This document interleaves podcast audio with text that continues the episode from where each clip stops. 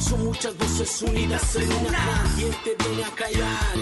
Hey, ¿cómo va tu país? ¿Cómo va la economía? ¿Cómo va la sociedad? Hey, ¿qué tú puedes decir? Si te quedas te preguntas solo ven.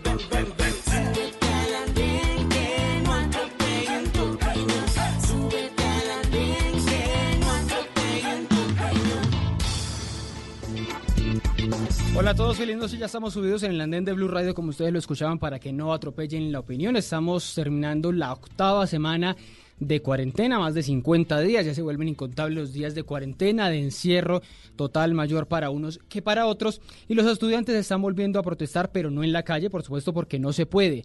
Las clases virtuales de las que hablamos hace unas semanas aquí en el andén siguen sin convencer a los, a los universitarios, pero peor aún es la situación económica para poder pagar las matrículas que en promedio en las universidades son de 9 millones de pesos. Usted mirará cómo varía por semestre, dependiendo de la carrera, dependiendo de la universidad, pero eso es un cálculo aproximado, una dura realidad que nos tiene a punto de enfrentar el principal riesgo en este caso, que es la, la deserción de los cálculos más conservadores que se hablan de 25% de deserción hasta los que plantean un 50%, es decir, la mitad de los que podrían inscribirse el próximo eh, semestre, los jóvenes, pues se quedarían sin nada que hacer en el país. La pregunta que surge es entonces, ¿qué hacer? Ya hemos visto sobre todo esta semana ayudas del gobierno, o por lo menos anuncios del gobierno desde el Ministerio de Educación en lo que tiene que ver con el, eh, lo- unas líneas de crédito o unos subsidios o subsidios a la nómina de las universidades y de los colegios vistos como empresas. Pero también vamos a hablar justamente de si esas respuestas pues están siendo sati- satisfactorias. La pregunta para todos ustedes a través de numerar el Andén Blue es si son suficientes, si están siendo suficientes esas ayudas. Vamos a escuchar estudiantes desde diferentes ciudades del país, de las universidades que están haciendo estos reclamos, pero antes empiezo saludando a quienes están subidos esta noche en el Andén y empiezo saludando a Alejandra, Aleja- Alejandra Sánchez. Buenas noches, ¿qué tal va todo? Hola Ricardo, ¿cómo estás? Muchas gracias por la invitación. Eh, bueno, pues eh, preocupada realmente por la situación que se viene porque pues nueve de cada diez pesos de las universidades privadas provienen de matrículas y si desertan la mitad de los estudiantes pues se va a armar un déficit inmenso, pero la realidad es que es una situación difícil para todos porque la mayoría de estudiantes somos clase media, entonces muy preocupada por la situación actual. Bueno, saludo, gracias Alejandra. Ya, ya les voy a preguntar para que escuchen ustedes estos testimonios de algunos estudiantes. Sigo saludando a Daniel. Daniel Peña, buenas noches, ¿cómo va todo? Hola Ricardo, ¿cómo vas? Un saludo a ti, eh, a todos los oyentes del Andén y pues preocupado, preocupado también porque la situación eh, de la crisis se ha postergado, la educación pues claramente sufre eh, el obstáculo de no estar de forma presencial y, y yo siempre lo dije, incluso lo puse en un trino, eh, la virtualidad creo que, creo que se ha quedado corta, es una herramienta, es una forma que nos, que nos permite de alguna u otra forma mantener la cotidianidad, las clases, pero yo lo dije alguna vez y creo que te lo había dicho a ti eh, interno y es la, esa, esa capacidad de estar asociado con, con los amigos, con los compañeros, Claro. de disfrutar muchas veces diferentes posturas de forma presencial, eh, es algo que, que es irreemplazable. Entonces, pues creo que es, que es un buen análisis y creo que es un buen debate y bueno, preocupados porque pues los que estudiamos ya en julio, agosto, ya en un mes, en 15 días, recibimos ese terrible correo de matrícula, entonces bueno, mirando a ver qué hacemos. Estamos todos, todos somos estudiantes, todos son estudiantes. Alejandra es estudiante. Sí, yo soy estudiante de último semestre de ciencia política. Último semestre. Daniel también estudiante. Sí, sí, yo estoy ya entrado a segundo semestre de la maestría, A ver, y, preocupado. y preocupado, Alejandro, y, viendo Ale- a ver. Y Alejandro, Alejandro Palacio, que la saludó en Medellín. Alejandro, buenas noches. ¿También estudiante? Bueno, Ricardo, un saludo a vos, Alejandra, a Daniel, un saludo a los maestros hoy en su día. Y sí, yo soy estudiante, estoy en proceso de grado. Yo se suponía que tendría que haberme graduado de mi pregrado en ciencia política en abril, pero la pandemia no me ha dejado. La nueva fecha es en junio. Esperemos que en junio se pueda hacer el grado. Ah, no, tranquilo que ese, drama de la pandemia, por ese drama pasan muchos, no solo con el grado, sino también con mil, mil planes que se han salido de control. Pues les decía, les decía que vamos a escuchar algunas de las voces de estudiantes en diferentes ciudades del país y empiezo saludando, eh, empecemos desde el norte, desde lo más norte del país, en Barranquilla, a Juan Pablo González de la Universidad del Norte. Juan Pablo, buenas noches, ¿qué tal va todo? Buenas noches, Ricardo y todos nuestros oyentes. Me presento. Mi nombre es Juan Pablo González Vega, soy estudiante de Ciencia Política y Gobierno de la Universidad del Norte. Con referencia a este tema, los estudiantes tenemos una petición que realizar, la reducción del valor de la matrícula académica. La situación de aislamiento preventivo obligatorio es algo que ha denegado bastante la economía, desde gran escala hasta la economía del hogar, y se sabe que pues esto finalmente nos afecta a todos. Ahora bien, nosotros como estudiantes se nos dificulta realizar el pago de la matrícula con el mismo valor, precisamente por esto, de que nosotros no estábamos preparados para esto, nadie lo estaba de hecho, y obviamente las universidades no son la excepción, y consideramos que ellos pues tienen muchos gastos también, sobre todo en cuestiones de nómina. Sin embargo, nosotros como estudiantes reflejamos bastante indignación y bastante preocupación con el hecho de que, hombre, bastantes personas van a desertar de la universidad, al menos durante este periodo mientras se arregla esta situación. Consideramos que bastantes estudiantes no tendrán la posibilidad de pagar el mismo valor que se venía pagando anteriormente. Eso es común y, o sea, la verdad es que las personas deben ser conscientes de eso. Es bastante preocupante para nosotros como jóvenes tener que quedarnos en nuestra casa sin hacer nada, precisamente porque no tenemos la capacidad de pagar el mismo valor de matrícula. Mi nombre es Julián, soy estudiante de Derecho de la universidad y un poco siguiendo con los que nos estaba comentando nuestro compañero, eh, ahora mismo estamos en una situación humanitaria crítica gracias al coronavirus proveniente de Wuhan y la universidad no ha sabido solidarizarse con los estudiantes y sus familias que están pasando por una situación económica bastante deplorable. Vemos de que muchos han perdido sus trabajos, otros les han suspendido el trabajo otros que trabajaban como independientes, vivían al día, etcétera, han visto completamente cesada toda su fuente de ingresos y sin embargo la solución que nos propone la universidad a estos problemas son líneas de crédito. Estudiamos en una fundación, tal como indica su nombre, la Fundación Universidad del Norte, que, cuyo propósito e, es brindarle educación superior de calidad a la mayor cantidad de estudiantes de la región y sin embargo funciona como una entidad bancaria actualmente profundiza las lógicas de endeudamiento, nos ofrecen líneas de créditos que pueden llegar a unas tasas de interés absurdas si contamos la inflación que se viene en los años siguientes, lo cual es una medida completamente leonina. Entendemos que la universidad sigue con sus gastos, entendemos que sigue teniendo que pagar impuestos, que, tiene que sigue teniendo que pagar nóminas. Sin embargo, eh, en una charla, entre comillas, que tuvimos con el rector, ese nos manifestó que los estados financieros de la universidad estaban muy sólidos. La universidad no tiene pasivos, la universidad no tiene deudas, según lo que nos han afirmado, y sin embargo, la universidad no puede sacrificarse durante un semestre para ayudar a la población estudiantil. La universidad no puede endeudarse ella como institución, sino que tenemos que endeudarnos nosotros los estudiantes. Esto va a generar que muchos deserten, que muchos suspendan, que muchos tengan que abandonar definitivamente su sueño de ser profesionales. Vemos de que, por ejemplo, en mi carrera vamos a pagar casi 8 millones y medio de pesos por ver diapositivas, hacer exámenes por eh, encuestas de Google, ver cómo se nos cae el internet. Vemos de que muchos tenemos la preocupación en nuestra casa de qué vamos a comer. Vemos que tenemos la preocupación que los números de infectados suben todos los días y tras de eso tenemos que seguir preocupándonos de cómo vamos a tener la plata para pagar una matrícula tan cara, de cómo nuestro promedio baja cada semestre al ver de que esta medida de educación virtual no ha sido implementada correctamente, que las decisiones en la universidad se están tomando de manera autoritaria sin consultar con la comunidad estudiantil en general, que, que la universidad no puede sacrificarse un semestre tal como lo han hecho otras universidades, que el rector manifiesta de que esas universidades no son el top con el cual la universidad se ocupara.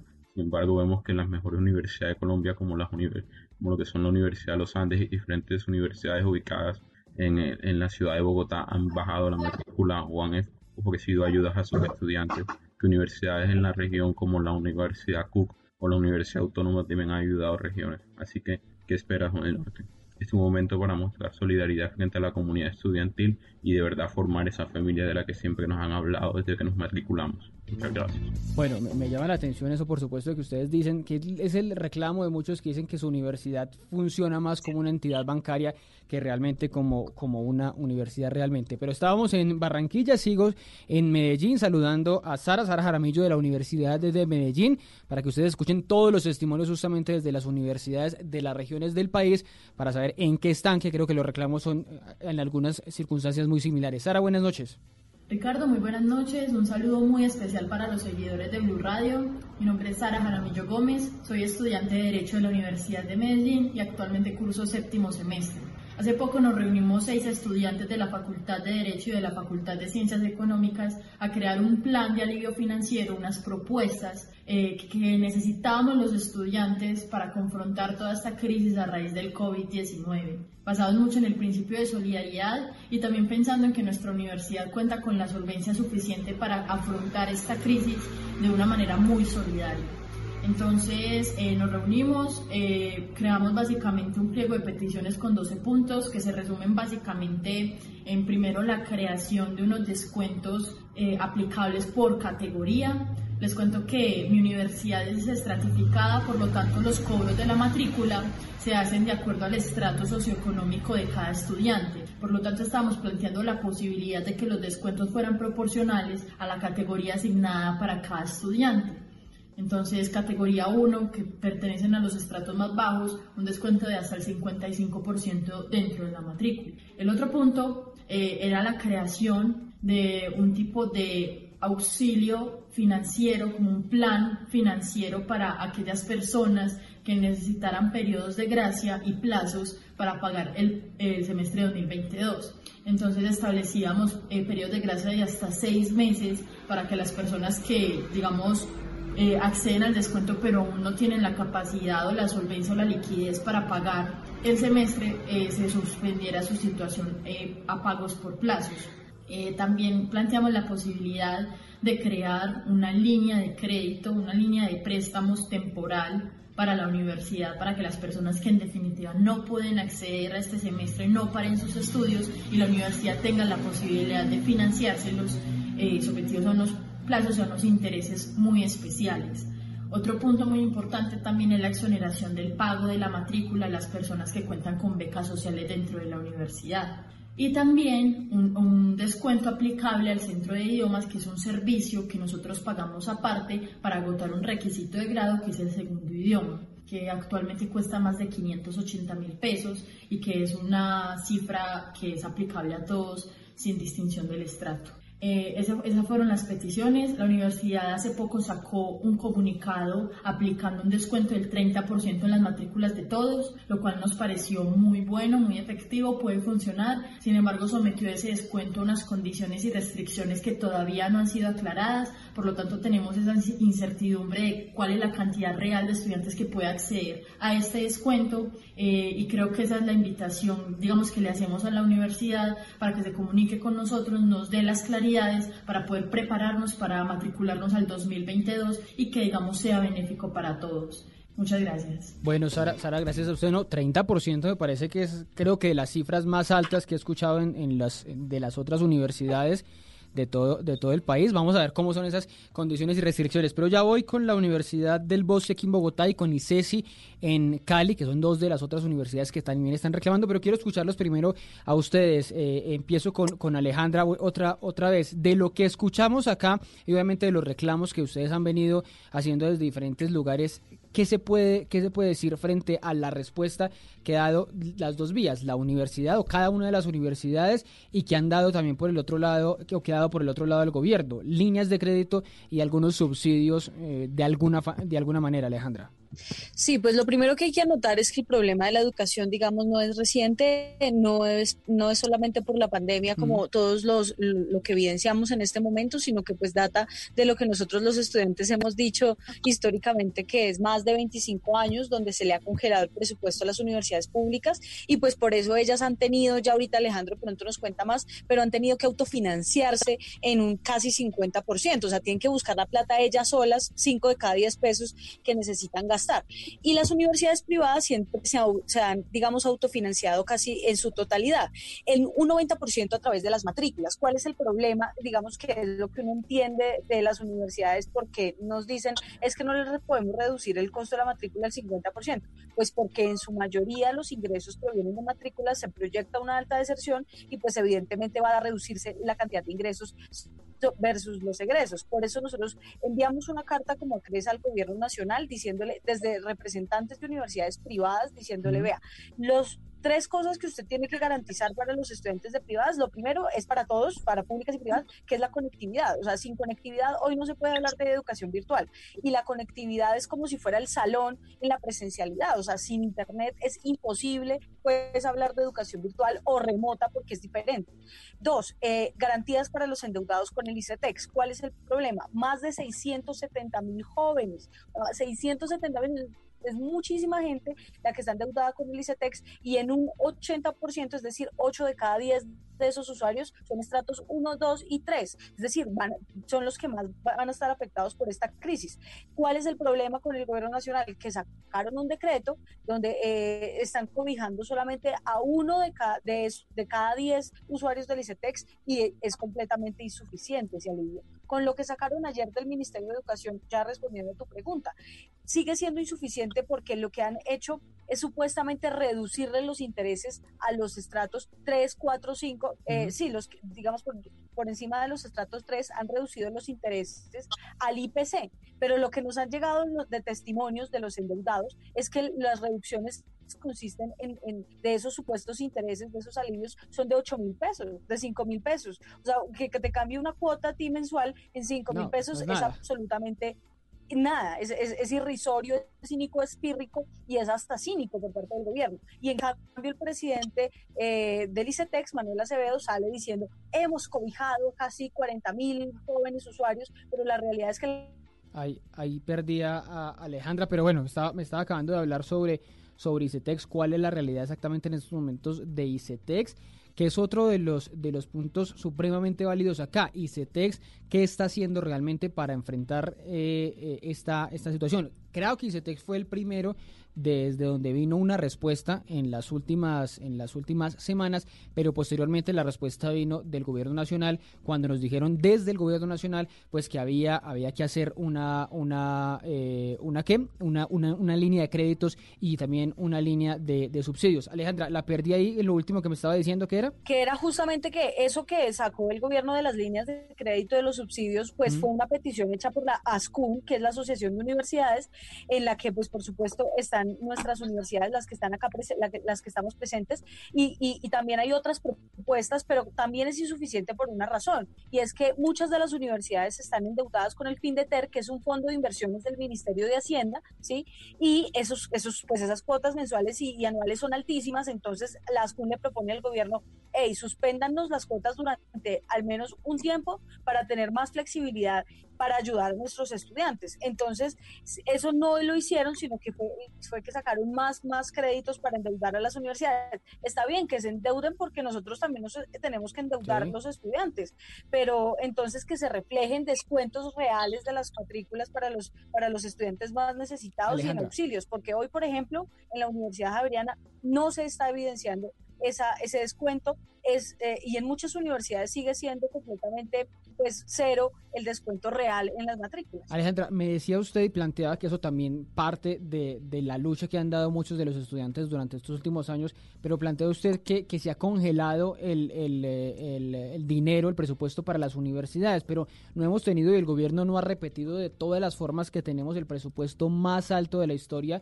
en educación. Eso no fue también una conquista que también justamente lograron todos ustedes los estudiantes que salieron a, protestar en algún momento. No estamos mucho mejor en el panorama que, que, antes y digamos eso nos permitió llegar un poquito mejor a, esta crisis de la, del coronavirus? No, totalmente. O sea, eso es muestra de que luchar sí sirve y de que si no hubiésemos hecho un paro nacional de dos meses de todas las universidades y junto con las privadas, pues habría sido tres veces más difícil la situación de hoy. No obstante, pues hay unas, digamos, eh, desigualdades estructurales en el país que lo que, que, lo que evidencian es que la eh, inequidad es absoluta, es casi perfecta, y lo cierto es que eh, muchos de estudiantes de, las, de la ruralidad, de las universidades de las regiones, pues tienen, se, se, ve mucho más agudo ese problema en la conectividad, en la calidad, en, en, en la financiación, porque pues lo cierto es que eh, nosotros sí ganamos un gran rubro para la educación en el paro nacional, que fue casi 5 billones de pesos, algo histórico, pero lo cierto es que todavía falta mucho, mucha voluntad política para tratar de cerrar la brecha que hay y la deuda que tiene el Estado con las universidades públicas. Los reclamos aquí son de descuento, los reclamos son de financiación a las, a las, a las públicas, los reclamos son de mejorar la calidad porque lo que les decía al inicio, algunos no se sienten satisfechos con las clases virtuales que están viendo y esa era la otra, la otra, el otro debate que teníamos hace unos días de qué tan preparados o no estábamos justamente para la educación virtual. Pero sigo, sigo con Daniel para preguntarle todo esto que hemos visto, esos paquetes que cada día en el programa del presidente vemos, que el paquete para los arriendos, que el paquete para la eh, em, para enfrentar la pandemia en las empresas, el paquete para enfrentarlo ahora en la educación. ¿Eso es suficiente en este momento que, estamos a punto de entrar en un nuevo semestre que algunos dicen, bueno, puede haber un 25 hasta un 50% de deserciones? ¿Estamos, ¿Estamos listos para evitar una tragedia, por lo menos educativa, en, este, en estos momentos? No, no, definitivamente no estamos listos. Yo creo que. Voy, voy con Daniel, voy con Daniel, Alejandra. Ya, ah, listo, perdón, no escuché el. Sí, voy, voy con Daniel. Eh, voy con Ricardo, digamos que estar satisfechos o, que sean suficientes eh, los créditos y las ayudas es muy difícil. Es muy difícil porque el gobierno no está preparado eh, para afrontar una crisis de este tamaño y creo que las finanzas públicas lo demuestran día a día. Si bien es cierto, el gobierno ha sacado líneas de crédito que, que en un momento controversial eh, para el tema empresarial netamente me parecía que eran paupérrimas que no servían, sino que debían darse directamente los dineros a las empresas, pues hoy en día vemos que en el sistema educativo y principalmente en las universidades sucede lo mismo. Eh, ninguna ayuda es, es, suficiente, Ricardo. Las necesidades son muchas, los recursos son escasos y cada día van a crecer más las demandas en todos los sectores. Ahora, me, me acojo mucho a lo que decía Alejandra, que en este momento los modelos de, eh, de educación superior pues se tienen que, revisar en un punto muy importante y es qué papel está jugando acá la universidad privada, aquella universidad que eh, su ingreso y, la forma en la que un estudiante puede hacer uso de, sus bienes, de los profesores, que puede disfrutar de sus clases, pues es extremadamente costosa. La educación en Colombia, la educación superior en Colombia es extremadamente costosa.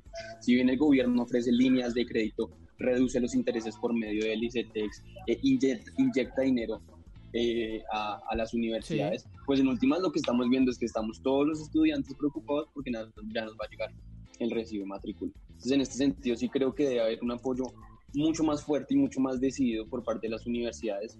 Eh, recojo lo que decía mi compañera Sara en Medellín, eh, de, los descuentos de un 30%, deberían ser de un 50%, y por qué no crear opciones que usted pueda distribuir el pago de su matrícula a lo largo del semestre, ¿sí? Porque evidentemente pero ese, costean en casi un 80%. Le interrumpo un, un, segundito para preguntarle, ese descuento, ese, esa, ese favor, por decirlo así en esos términos, ¿lo deben dar directamente las universidades o lo tienen que dar o, lo deberían dar eh, desde el gobierno? Porque ese también ha sido un poco el debate hasta dónde debe llegar el gobierno del Estado para atender esta, esta crisis, porque usted ve la lista, las universidades por, por estudiante hay Estoy viendo Medicina Los Andes, 22 millones, en La Sabana 18 millones, en La Javeriana 19, eh, carreras como, bueno, el promedio en, en esas mismas universidades, 6 millones en la del norte que la escuchábamos ahora, 8 en el Rosario. ¿Esas universidades son las que deben asumir los costos directamente o deben ser, o debe ser el gobierno el que dice, venga, yo aporto tanto? Ricardo, es que debe ser en doble vía y en doble vía metiéndole un empujón más a, un empujón más las, a las universidades privadas porque es que las universidades privadas, yo me acuerdo hace dos o tres meses veíamos un, artículo que no me acuerdo si es que sacó dinero, portafolio, no me acuerdo quién fue, en las utilidades que tienen y en cómo sus estados, por ser ellos unas fundaciones y tener un régimen tributario diferente, tienen una estabilidad económica sólida. En ese sentido, pues yo creo que las universidades tienen que meterse un poco en la mano, como muchos estudiantes lo hemos hecho durante muchos años, eh, y, y, poner eh, un poco de su parte y garantizarle a los estudiantes la educación, Ricardo. Y obviamente pues el Estado tiene que garantizar dentro de las vías de acceso que tiene, como es el ICETEX eh, y como otras opciones de crédito que sean, eh, una reducción en el, en el flujo de, de, dinero en este momento. Porque ¿qué es lo que pasa?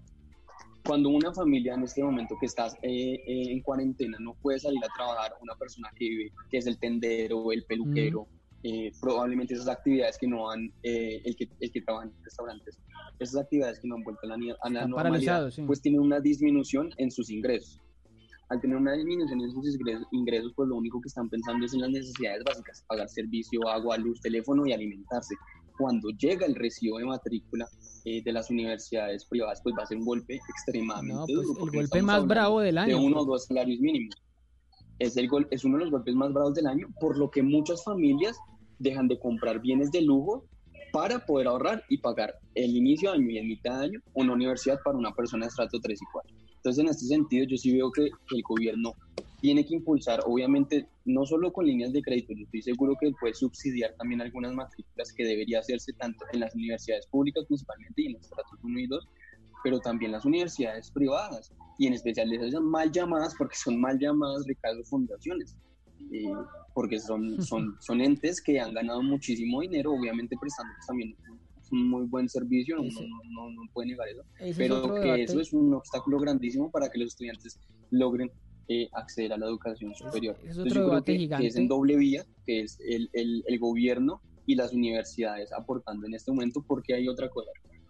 Vamos a en algún momento salir de esto, pero si en, si en, si en lo que nos demoramos saliendo de esto generamos gente que está en la casa, gente que está desempleada, gente que tiene hambre y ahora gente y niños que no pueden acceder a la educación, vamos a crear una brecha social muchísimo. No, una, una generación perdida si no solucionamos esto una generación perdida total, totalmente. Pero sigo con, con, Alejandro, Alejandro Palacio, para mirar un poquito, ya hemos mirado este, este, panorama de las, de las universidades privadas, pero quiero preguntarles también sobre, sobre las públicas, porque cada una ha venido pidiendo en las, en las públicas, yo necesito esto, por favor ayúdeme a eh, una destinación presupuestal adicional, por favor ayúdeme a que los estudiantes no se vayan y, y las matrículas. Y el gobierno respondió, me decía justamente ayer la ministra de Educación aquí en Mañanas Blue, con 97 mil millones de pesos dicen ellos, de transferencia directa a las universidades públicas para atender básicamente matrículas. Esa es la respuesta que ha habido de momento. Eso nos ayuda a dar un respiro, por lo menos ahora hablando de las públicas, para enfrentar el segundo semestre del año, Alejandro. Bueno, Ricardo, ahí es importante mencionar algo y es que el coronavirus y esta pandemia no solo puso en jaque el sistema de salud, sino que puso en gran parte en jaque el sistema de educación de todos los países del mundo. No solo porque no estábamos preparados para la virtualidad, sino porque también en últimas gran parte de los eh, recursos que provienen para las universidades, tanto privadas como públicas, se van a ver eh, mermados y se van a ver eh, disminuidos por la contracción económica que se va a dar. Entonces hay que partir de eso para tratar de entender un poco cuál es la realidad de la, de la educación pública en Colombia. Se supone que un sistema educativo tiene que ser accesible, tiene que ser asequible, tiene que ser aceptable y tiene que ser adaptable. Esa es la concepción que se tiene de lo que debería ser un sistema educativo la Corte Constitucional eh, retoma ese planteamiento de Katarina Tomaszewski y se supone que eso es la educación en Colombia. Asequible en la medida en que se garantice la gratuidad para los estudiantes y eh, accesible en la medida en que se eliminen todos los obstáculos o criterios discriminatorios para el acceso. Dentro de eso es lo económico. Sin embargo, aquí es importante resaltar cómo lo económico se está convirtiendo en un obstáculo o en un acceso para el ingreso y para la permanencia, que es un punto muy importante en la educación superior. ¿Cuál es la realidad hoy de las universidades públicas? Desde la ley 30 de 1992, las universidades públicas han tenido casi que congelado su presupuesto. Y es por eso que hoy las universidades tienen presupuestos acorde a las realidades de 1990. Por eso vemos cómo gran parte de nuestras universidades se caen a pedazos, nuestras universidades eh, no pueden aumentar su planta docente, nuestras universidades tienen eh, dotaciones tecnológicas muy precarias, nuestras universidades no cuentan eh, con las calidades para ser universidades de punta y por eso vemos universidades públicas regionales de tan mala calidad. Eso es algo que se da no por que no exista voluntad por parte de la academia, sino porque realmente las condiciones para que estas universidades funcionen son muy precarias y esto se da a partir de la ley 30 de 1992. ¿Cuál es la realidad hoy? Y es que las universidades públicas dependen en gran medida de recursos propios, de autofinanciación. En 1990, de 10 pesos de una universidad pública, el Estado ponía entre 7 u 8 y el resto lo ponía la institución. A hoy el Estado pone 4, 5 o en el mejor de los casos 6 pesos y el resto lo pone la institución, es decir, van que casi por partes iguales. ¿Eso qué significa? Y es que las universidades dependen un montón de matrículas, de ventas de servicios y de extensión. Y no solo eso, de los pocos recursos públicos que reciben, también dependen en gran parte de estampillas de recaudación de impuestos que se van a ver altamente afectadas y disminuidas. Entonces, está pagando bajo, impuestos. Ese panorama, las, bajo, bajo ese panorama, las universidades públicas van a ver afectadas. Uno, el recaudo de matrículas. Dos, la venta de servicios y extensión. Y tres, las estampillas que se recaudan vía impuestos y gran parte de la actividad comercial del país está parada, por lo tanto no va a haber recaudo de estampilla y no se van a mantener las estimaciones de rentas que se tenían. Entonces, la realidad es muy difícil. Eh, desde finales de marzo el sistema universitario estatal el espacio en el que se reúnen los 32 rectores de las universidades públicas de Colombia y había enviado una carta al señor presidente y a la ministra de Educación en donde ellos solicitaban, uno, recursos adicionales para solventar el pago de matrículas para que los estudiantes no deserten. La deserción en las universidades públicas es altísima y le voy a dar un dato de la ciudad de Medellín. Medellín tiene tres instituciones de educación superior, el ITM, el Pascual Bravo y el Colegio Mayor de Antioquia. El ITM, el Pascual Bravo y el Colegio Mayor tienen en promedio tasas de deserción de alrededor del 20%. El Pascual Bravo tiene deserción de más del 30%. Es una cifra supremamente alta. Los rectores, previendo eso, le exigieron al gobierno a finales de marzo que por favor solventara el pago de matrículas y que por favor ayudara a los estudiantes más vulnerables con conexión a Internet y acceso a tablets y computadores el día de antier, la ministra de Educación dijo, listo, para las universidades públicas que tanto nos importan, les vamos a dar 92 mil millones de pesos para el pago de matrículas. ¿Qué significa eso en términos reales? Y es que con esos 92 mil millones de pesos para pago de matrículas no se alcanza a pagar ni siquiera la matrícula a la Universidad Nacional de Colombia, la universidad más importante del país. ¿Cómo, así? ¿Cómo así? ¿Por qué? Ah, con esa no alcanza ni siquiera para pagar una sola universidad, dice usted. Con eso no alcanza para pagar la Universidad Nacional, evidentemente alcanzará para pagar la Universidad del Pacífico, que es una de las universidades públicas más pequeñas del país, pero ni siquiera alcanza para pagar el gasto de matrícula que tiene la Universidad Nacional. La Universidad Nacional recibe de matrícula alrededor de 128 mil, 130 mil millones de pesos. Con esos 92 mil pesos, con esos 92 mil millones de pesos no alcanza. La Universidad de Antioquia, que es la segunda más importante, recibe por matrículas alrededor de 61 mil millones. La Universidad del Valle recibe alrededor de 58 mil millones de pesos. Es decir, esto estamos hablando por semestre, ¿no? Un semestre. ¿Cómo? Esto estamos hablando de un semestre, o sea, estas cifras son por semestre. Ese es el recaudo que se hacía al año, pero también ah, hay que partir de algo, y es que la mayoría de estas universidades públicas tenían los calendarios corridos, así que la, matrícula del 2021 no se dio en enero cuando no existía la pandemia. La matrícula del 2021 se dio entre marzo y abril cuando, ya estaba la crisis. en medio de una pandemia. Mm. Entonces, eh, esto es importante mencionarlo. Realmente es un alivio insuficiente, no logra eh, calmar el difícil momento que están pasando las universidades públicas. Hoy hubo Consejo Académico de la Universidad Nacional y la universidad a hoy dice que le faltan alrededor de 80 mil millones de pesos para poder cerrar el año 2020 debido a la disminución de los ingresos que ellos estimaban en el presupuesto aprobado a finales del año pasado. Entonces realmente es trágico para las universidades y esto no es un capricho nuestro, es que realmente las universidades públicas son muy importantes para el apoyo científico e infraestructura en medio de esta pandemia. Todos hemos visto y hemos celebrado los aportes que ha hecho la Universidad de Antioquia y su Facultad de Salud Pública, por ejemplo. Todos hemos celebrado los aportes que ha hecho la Facultad de Medicina de la Universidad Nacional. Claro, en este momento sí que es cierto que es importante todo eso. Entonces, estos alivios son insuficientes. Eso por un lado, frente a los 92 mil millones de pesos de matrículas. Pero luego también la ministra dice, vamos a crear una línea de crédito por 1.5 billones para el pago de nómina. Y aquí es donde yo me pregunto, ¿acaso un profesor o un funcionario administrativo de una universidad pública no es servidor público para que el Estado le haga su giro y le pague y no endeude a las universidades? Porque entonces mm. también viene un poco la discusión sobre la voluntad política y es que pues el gobierno nacional no quiere asumir esos gastos de las universidades y por ende busca terceros que endeuden a esa universidad para que le gire recursos públicos y haga los pagos. Entonces, esta línea de crédito se va a repetir casi que la misma historia con el fin de TER para las universidades públicas. Venga, venga, le pregunto a Alejandro y le hago la pregunta a todos pero por ese último punto que usted hace de la voluntad política y de que se, que se convierte, y, las voy a poner en esos términos, voluntad política que se traduce en voluntad económica y hemos visto esas cifras de, de comparar países, entonces nos cuentan que que en, Perú han invertido el 12% del Producto Interno Bruto en atender la pandemia, pues es nuestro ejemplo más cercano, pero bueno, hay países como Alemania y Reino Unido, unas economías más robustas, por supuesto, que tienen hasta el 30, el 25% de una inversión del Producto Interno Bruto. Aquí nos está faltando eh, eso, eh, Alejandro, empiezo Alejandro y les pregunto también a Daniel y Alejandra, nos está faltando un poquito más de, meternos la mano al drill, de romper esa idea de la regla fiscal, de decir hay que gastar en estos momentos, y lo digo para educación, pero también en, diferentes casos, o es muy riesgoso empezar a gastar sin fin, sin saber hasta cuándo dure esta crisis, Alejandro? Yo creo que hay que gastar, sin duda alguna. Yo ayer leía eh, una, una columna publicada por, por, por quienes fueron el premio Nobel del 2019 por su libro Repensar la pobreza, y ellos un poco lo que decían era, aquí no hay que hablar de, de, de, de contención del gasto, aquí es cuando realmente los estados tienen que invertir para que realmente la gente pueda consumir y para que la gente pueda gastar. En la mm. medida en que la gente tenga recursos, la economía se va a poder reactivar poco a poco. Incluso ellos decían, aquí tenemos que garantizar una renta mínima, eh, una renta básica para las familias más pobres, porque así no solo vamos a atender un lado del problema, que es la demanda de asistencia social, que sin duda alguna es muy importante hoy, sino que progresivamente vamos a, ir, vamos a ir reactivando la economía de base. Entonces yo sí creo que falta voluntad política.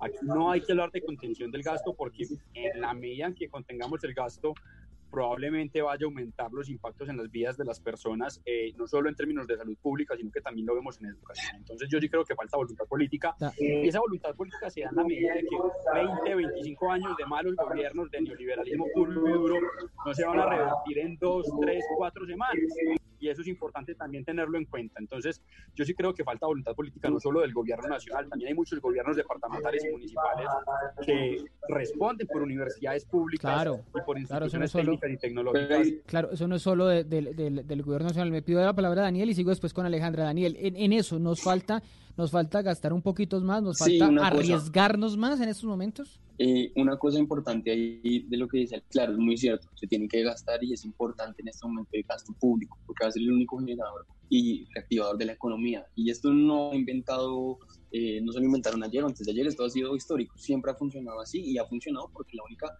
eh, digamos, empresa en un mundo ideal que nunca se quebraría de por sí sería el en muchas ocasiones. A lo que yo voy es que se tiene que tomar esa reactivación económica y esas fuentes de financiamiento de, todas, de todos los actores posibles, bancos, fondos, eh, fundaciones, en este caso que hablamos de, educación, todos tenemos que aportar un poco. Si bien es cierto el Estado ha hecho un gran esfuerzo, creo que todavía se puede, se puede mejorar y en ese sentido eh, es, es, es, fundamental que, que, se, que se junten las fuerzas eh, económicas, en este caso hablando de la educación, para mí el papel de la, de la, universidad privada es fundamental. Es fundamental, Ricardo, porque si la universidad privada tiene que entender que si hoy en día no le acepta o no, o no, o no permite el ingreso de sus estudiantes, en dos, tres años no va a tener estudiantes a quien educar. Si hoy en día ellos no generan unas opciones de crédito, unas opciones eh, de poder pagar la matrícula, pues van a tener que, que, que, echar eh, profesores, echar personal administrativo, porque creámoslo o no, pues la, la, universidad funciona como una empresa. Por eso también, como, como tú bien nos decías, va a ser beneficiario de, del pago pero esa, pero, esa visión, esa visión, esa visión, le interrumpo ahí en un, un momento, esa visión de la universidad como empresa que también ocurre con las EPS, por ejemplo, que ocurre con la salud, esa visión de empresa de las universidades no es la que nos pueden tener en estos momentos en esta crisis, que entonces las universidades como viven de la matrícula y viven de esos recursos, pues no tienen cómo atender, cómo garantizar el derecho a la educación. Por completo.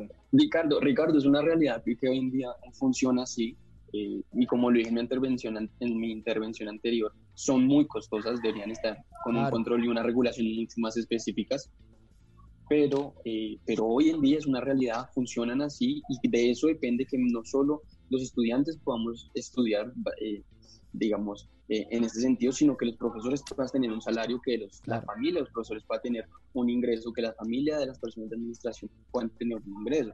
Entonces, sí, podemos entrar en el debate de que participa de la participación del sector público en las, en, las universidades válido, pero hoy en día lo que sucede es que hoy funciona como una empresa y como una empresa pues también tiene que, que, que rescatarse y ahí voy al punto nunca va a ser suficiente, pero si todas las bolsas que hoy tienen capacidad para generar recursos y para generar dinamismo en la economía se unen, se puede salir adelante y se tiene que salir adelante. Si le entiendo bien, si le entiendo bien, Daniel, el punto suyo es que no es el momento de pensar en cambiar si son empresas o no, sino hay que atender a lo, que está en esos momentos.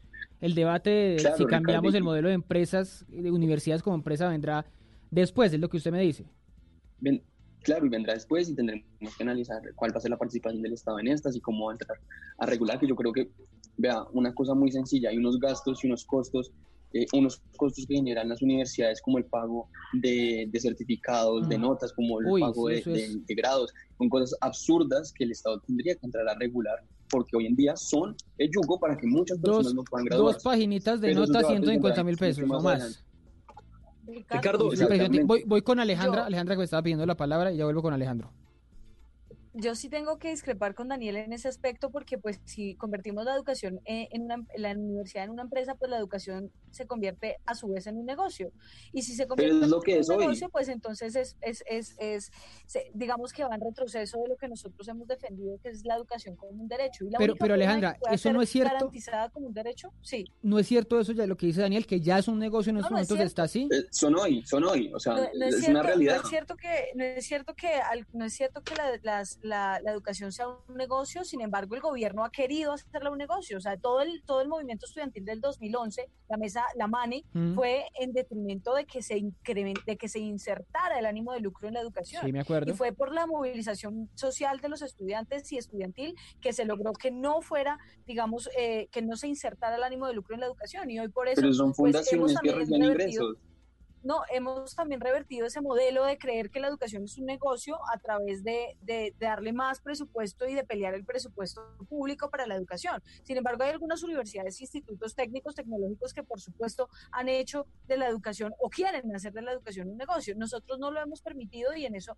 hay que exigir también al gobierno que esté atento, eh, por supuesto, a las, a, las, a las finanzas de las universidades, pero también hay que pedirles pues transparencias a las transparencia a las universidades. Hoy, por ejemplo, el gran debate en muchas universidades privadas, pues porque yo, todos los representantes de las privadas me escriben y me dicen, bueno, ¿qué hacemos? Acá nadie quiere dar nada para el descuento de la matrícula y yo les digo, lo primero es que hay que estudiar los estados financieros de la universidad. Entonces, lo que es lo que tenemos que pelear, que en las universidades privadas pues sea mucho más transparente y accesible eh, la información, porque lo cierto es que hoy nosotros estamos trabajando con las uñas y no podemos hacer propuestas, digamos, estructurales o, o de descuentos en las universidades sin tener en cuenta cuál es la realidad financiera de las universidades. no es, un secreto. Sí. No, no es un secreto, que ven la interrumpa Alejandra, no es un secreto que las universidades tienen dueños, tienen accionistas, tienen unas juntas directivas, entre comillas, que las administran y que también, de alguna manera, sí está esa idea de, y corrupción, Ricardo, de que, y corrupción, seguramente. corrupción. No es tan clara esa idea de que no son entidades claro, sin ánimo pero de lucro. Eso, ese también es el deber de los representantes. Pues no es tan clara justamente porque, mm. eh, porque hay muchos intereses políticos y hay muchos intereses incluso económicos en, el, en las universidades, pero el deber nuestro es seguir exigiendo transparencia sobre esos procesos, es que los representantes estudiantiles tengan voz y voto en los consejos, porque hoy lo cierto es que el 60% de las IES no tienen representantes estudiantiles a pesar de que la ley los obligue y además muchos no, no, no tenemos voto. Yo personalmente no tengo voto en mi consejo directivo. Y es muy grave porque pues entonces, claro, ellos hacen, digamos, toman las decisiones que quieren. Por eso hoy estamos diciendo, las universidades que pueden y que pueden meterse la mano en el bolsillo para tratar de reducir el costo de la matrícula, tienen que hacerlo. Es que todos vamos a vernos afectados, pero las universidades que no, pues y que han, y que han tratado de hacer las cosas bien, pues hay que tratar de apoyarlas desde el gobierno nacional. Ahora, respondiendo a tu pregunta inicial de si, de si estaba haciendo suficiente el gasto público, pues por supuesto que no. De hecho, antier, ayer hicieron un, debate los senadores Juan Luis Castro y Jorge Robledo sobre las medidas que Duque ha tomado eh, frente al coronavirus y citaron al ministerio, al ministro de Hacienda y al ministro de Salud y demostraron que somos el país de la región que menos ha gastado, el segundo país que menos ha gastado en la en, en, en, el PIB, en porcentaje de PIB en el marco del coronavirus. Y muestra de eso es que pues también se ha gastado, uno, poco se ha gastado y además se ha gastado mal.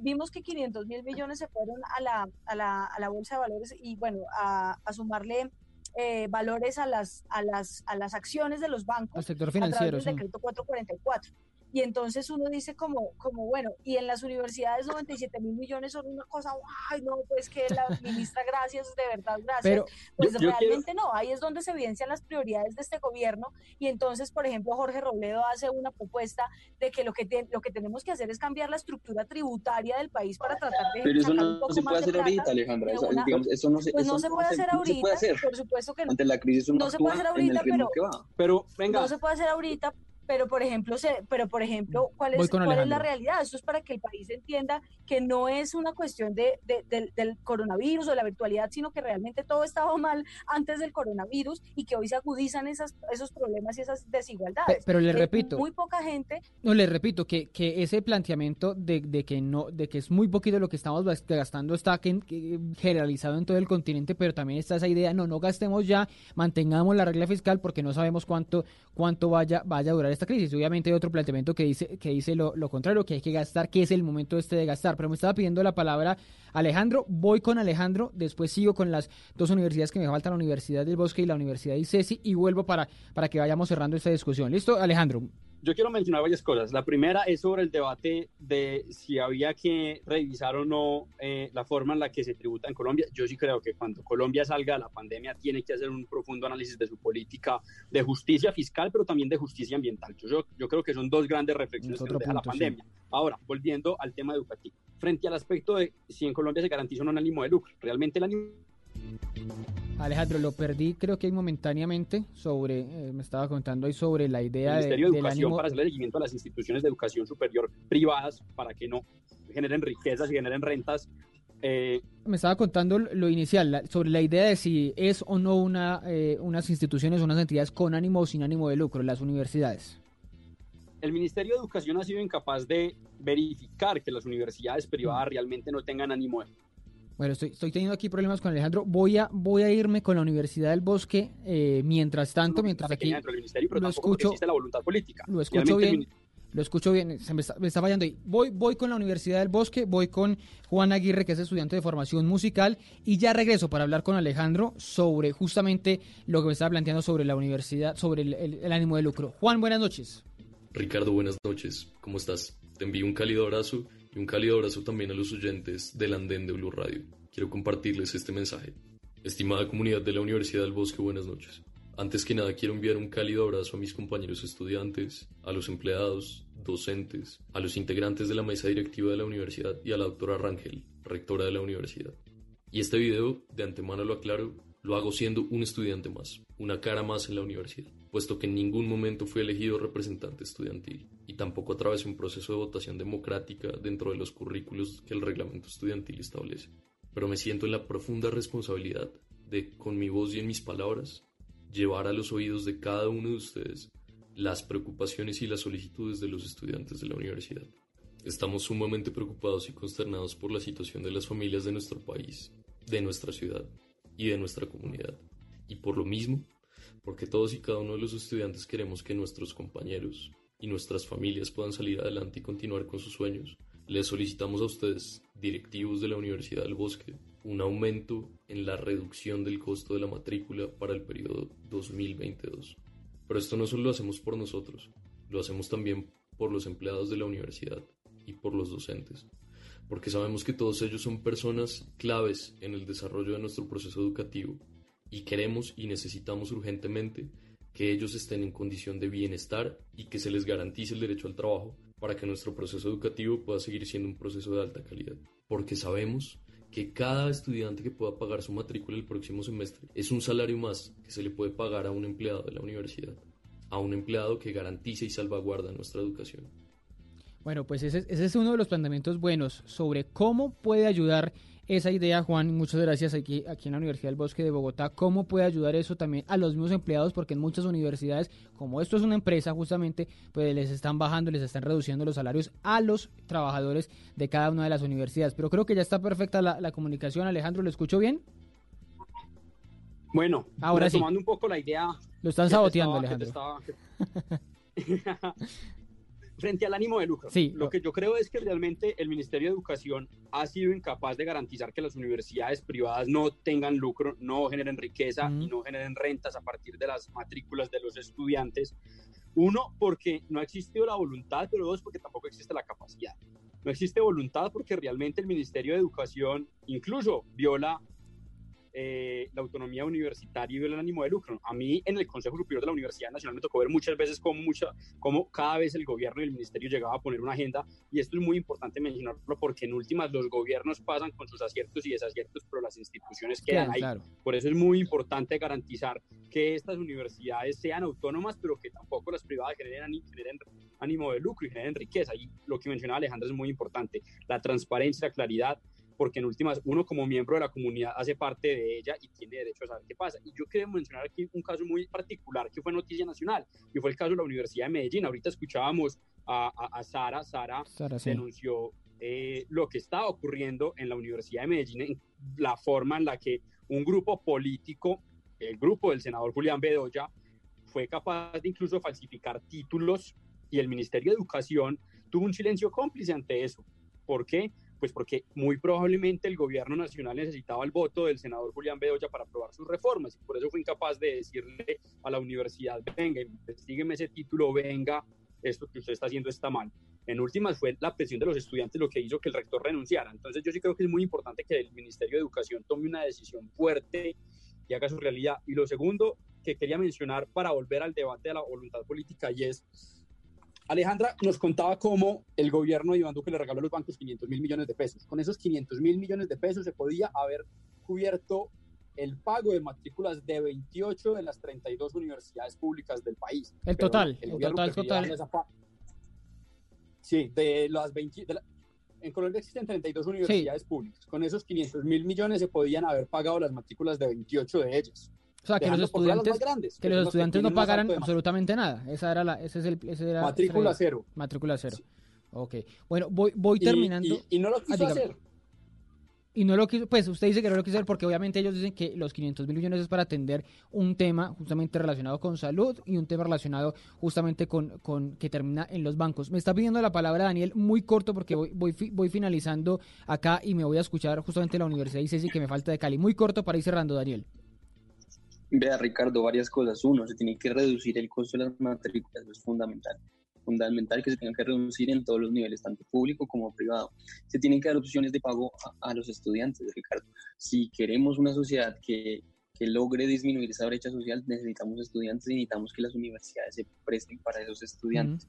y, y, también muy importante que las universidades se metan la mano al drill, que las universidades privadas, que siempre han sido extremadamente costosas, pues también apoyen en esta ocasión.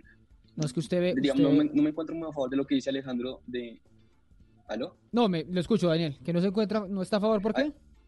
sí, sí, no, no, estoy a favor de lo que dice Alejandro, porque claro, yo cuestioné muchas veces lo que hizo el gobierno de, de, buscar un intermediario que los eh, bancos, con, el, con los bancos eh, para, para financiar nóminas, para generar créditos para las empresas, para las pymes, pero, pero todo, todo es una caja de herramientas que sirven para lograr un objetivo y es mantenerlos con salud y garantizar pues, que las personas eh, de alguna u otra forma salgamos avante de esto no es la mejor, no creo que haya sido la mejor, creo que, creo que ahí se equivocaron y creo que ahorita pues con el subsidio de la nómina que van a empezar a dar van a, van a recompensarlo, pero a nivel Daniel, de pero pues, también hay que meterle la mano. Algo cortico, y es que yo justo escuchaba una entrevista del director de la Mesa de Educación de Colegios Privados de Colombia y él decía, a nosotros nos están ofreciendo créditos para el pago de nómina, pero endeudarnos a nosotros en este momento ante el futuro incierto es casi que un delito. Nosotros no sabemos si vamos a lograr pagar esos créditos aunque tengan buenas condiciones. ¿Por qué más el gobierno nacional no apuesta a que esas familias realmente tengan recursos para pagar las pensiones y nosotros poder pagar nuestras nóminas? Hay, hay, había un, un, sistema de, de, casi un giro directo al, al subsidio de nómina que, que, lo denominó el Ministerio de Hacienda y que por eso empecé mi, intervención anterior diciendo que las, que las universidades en este momento son consideradas empresas porque pueden ser beneficiarias de ese, subsidio de la nómina. eso, es muy importante. El Ministerio de Hacienda lo, sobre la línea que anunció la ministra Antier. Es sobre no, la línea de no, no, no, no, no, no, esa no es una línea de créditos. No, no, no, esa no, sobre la línea de créditos. Ese es, un, es un subsidio de la nómina. No, pero ¿saben que ¿Saben que para, para, para esa discusión el, el, gobierno dice las universidades y los colegios pueden acceder al subsidio de nómina porque son consideradas empresas. Pero hay una pregunta ahí. Ellos tienen que demostrar que redujeron sus ingresos en un 20% en abril, es decir, en abril pasado, referente a abril del año pasado. En abril de este año, referente a abril del año pasado. Yo no sé cómo van a demostrar que redujeron ventas cuando realmente el grueso justamente de las universidades privadas se ve se muestra es en las temporadas de mitad y de final de año o de inicio de año.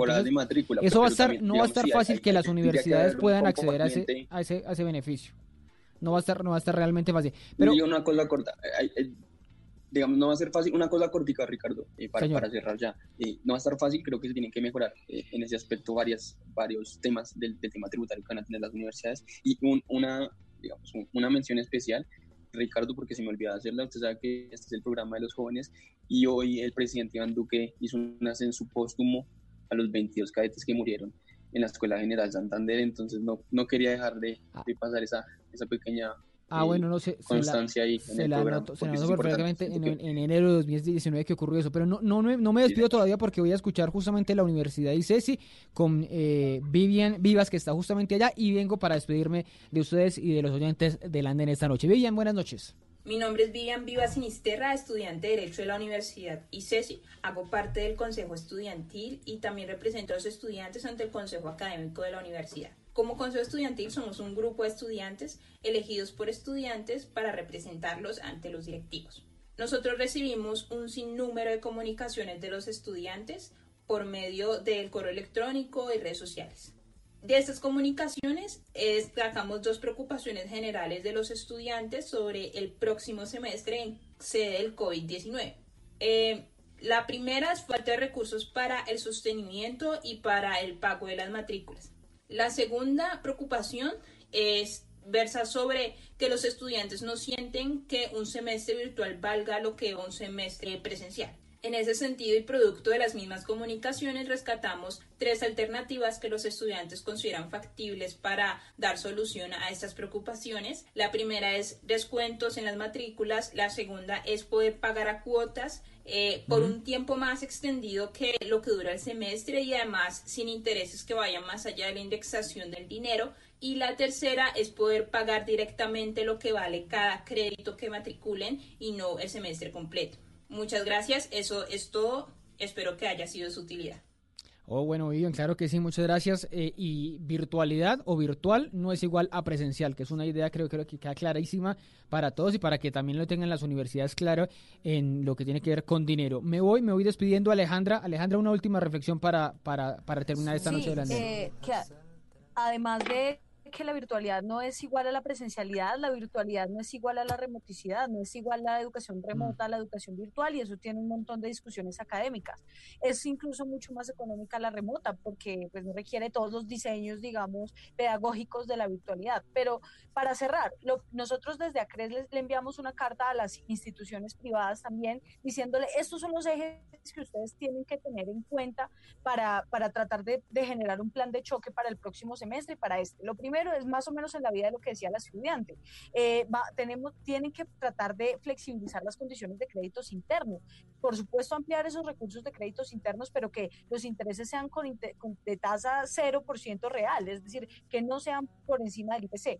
Además, que se pueda pagar la matrícula de manera fraccionada, además de que se pueda, se pueda pagar a largo plazo. Es decir, hay un montón de cosas que se tienen que tener en cuenta, pero para cerrar, yo creo que es necesario que le sigamos exigiendo al Gobierno Nacional que amplíe los recursos sobre todo para los endeudados con el ICETEX, que mm. son los más afectados y serán los más afectados por esta crisis económica. Sí, ICETEX es un, es un gran dilema. Alejandra, muchas gracias por estar subida esta noche al andén. Un fuerte abrazo. Igual para ti, Ricardo. Muchas gracias. Uy, nos quedó viendo la trova, ¿sabe? Que trove, que trove. nos, quedó viendo la trova, Alejandra. La cogí, la cogí ya de, últimas, pero no, no sé si alcanza ya, ya la trova para cerrar. ¿Sí? Eh, pues a ver, nos, nos, nos trovamos algo. Nos inspira, claro. El futuro del país hoy se encuentra en nuestras manos. Salud y educación, porque somos hoy hermanos. bueno, buenísimo, bravísimo. Sí, ahí yo, le sigo los aplausos de, de, Daniel, de Daniel Peña. Bueno, Daniel, me aprovecho y una vez me despido. Daniel, feliz, feliz noche, feliz fin de semana y nos hablamos para la próxima. Hombre, Ricardo, gracias a ti, a Alejandra, a Alejandro, a todos mis compañeros de panel y bueno, le, una información también, todas las familias, todos los estudiantes informen, porque muchas veces, y ha, pasado en el gobierno, porque conozco de primera mano, hay muchos subsidios que se quedan sin beneficiario por la falta de información, por la falta de acceso. Mm. Entonces ahorita pues hay, mucha información, entonces para que se centren en, bueno, en la educación superior, que es muy importante, y, y, a ver, a ver cómo hacemos los que estudiamos. Es cierto que hay una cantidad de decretos saliendo todos los días y uno no sabe qué, qué medidas hay, pero hay que informarse realmente. Y Alejandro, Alejandro Palacio, muchas gracias por estar subido en esta noche en el andén. Un fuerte abrazo allá Medellín. Bueno, Ricardo, muchas gracias por la invitación. Y yo quiero acabar con una reflexión, y es que realmente una universidad no es pública porque en su aviso diga que es la universidad más pública de las públicas una universidad es pública porque elimina cualquier obstáculo discriminatorio para su ingreso y su permanencia. De ahí, eliminar las matrículas es un gran avance, es una reivindicación histórica del movimiento estudiantil y es un alivio para las familias de los estudiantes de las universidades, que en su inmensa mayoría son estrato 1, 2 y 3. Bueno, ustedes muchas gracias por acompañarnos en el andén esta noche de viernes y de domingo en el Facebook Live de eh, Blue Radio, Blue Radio Colombia. A ustedes los estoy escuchando, lo están escuchando de fondo Leonardo Suárez Losk, que está cantando Grito al Viento. Se lo recomiendo para que lo revisen en YouTube, que esta canción es versión cuarentena, es decir, con objetos hechos, encontrados en casa, se acompaña la música de este currulado Grito al Viento. Un fuerte abrazo para todos ustedes, nos escuchamos el próximo fin de semana.